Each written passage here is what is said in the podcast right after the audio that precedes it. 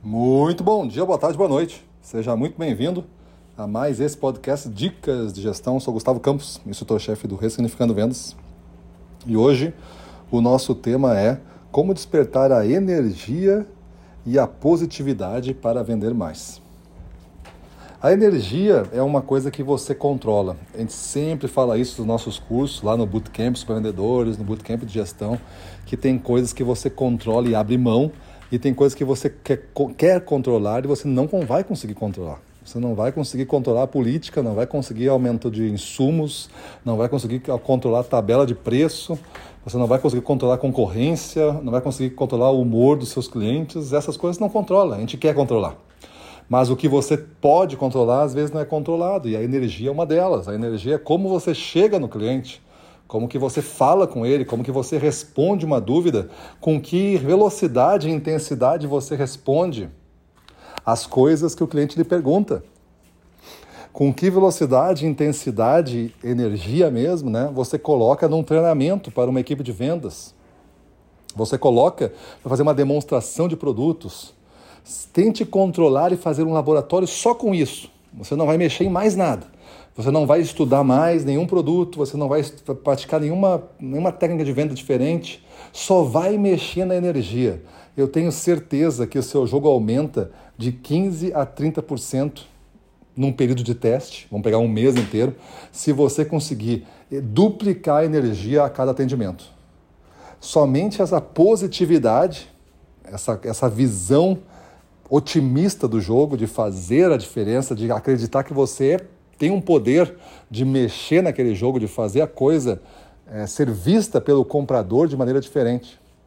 Nós todos queremos estar com pessoas alegres, positivas, otimistas ao nosso redor.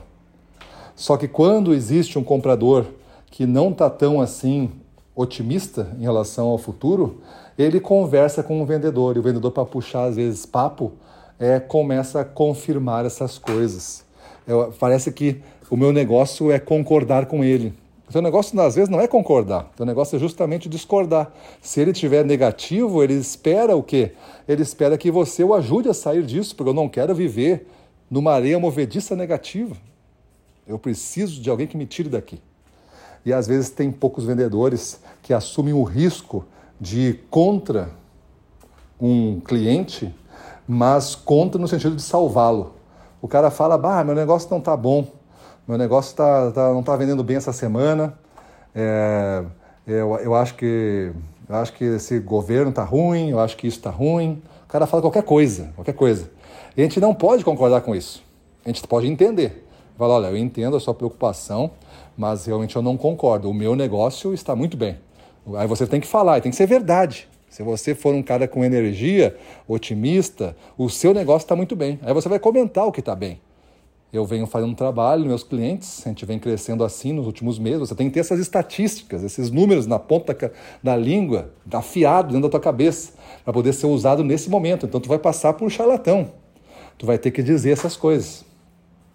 Aí tu vai mostrar para ele que tu, o jeito que tu faz, a maneira que tu faz é uma outra maneira que tu pode ensinar ele. Eu posso lhe ensinar. Se o senhor me permitir, eu posso treinar a sua equipe e a gente fazer uma coisa diferente. A gente pode treinar um mês e o senhor compare.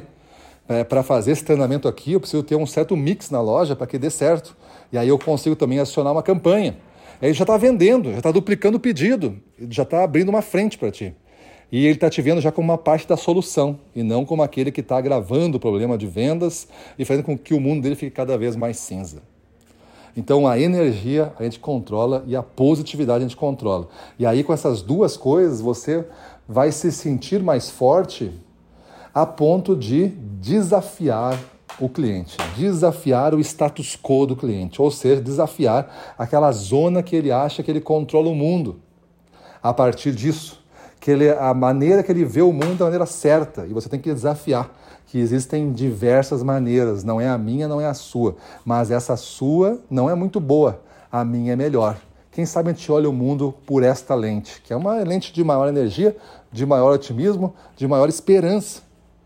Se está tão ruim assim, por que continuar lutando? Por que a gente não desiste então?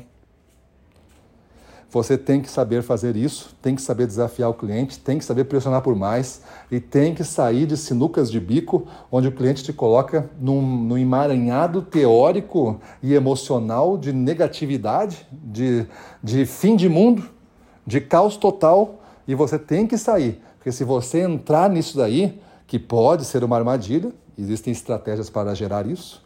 Estou falando do outro lado da mesa, do lado do comprador.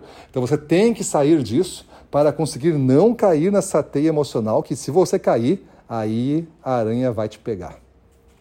E quando ela te pega, tu perde todo o bom negócio. Perde todo o bom negócio. Beleza? Então pensa sobre isso. Você é um cara que tem energia alta, controla a energia e mantém sob qualquer condição uma energia alta? Você é o cara que vê as coisas pelo lado positivo sem ser tonto, tá? É, ser, ser, ver as coisas pelo lado positivo não quer dizer ser tonto.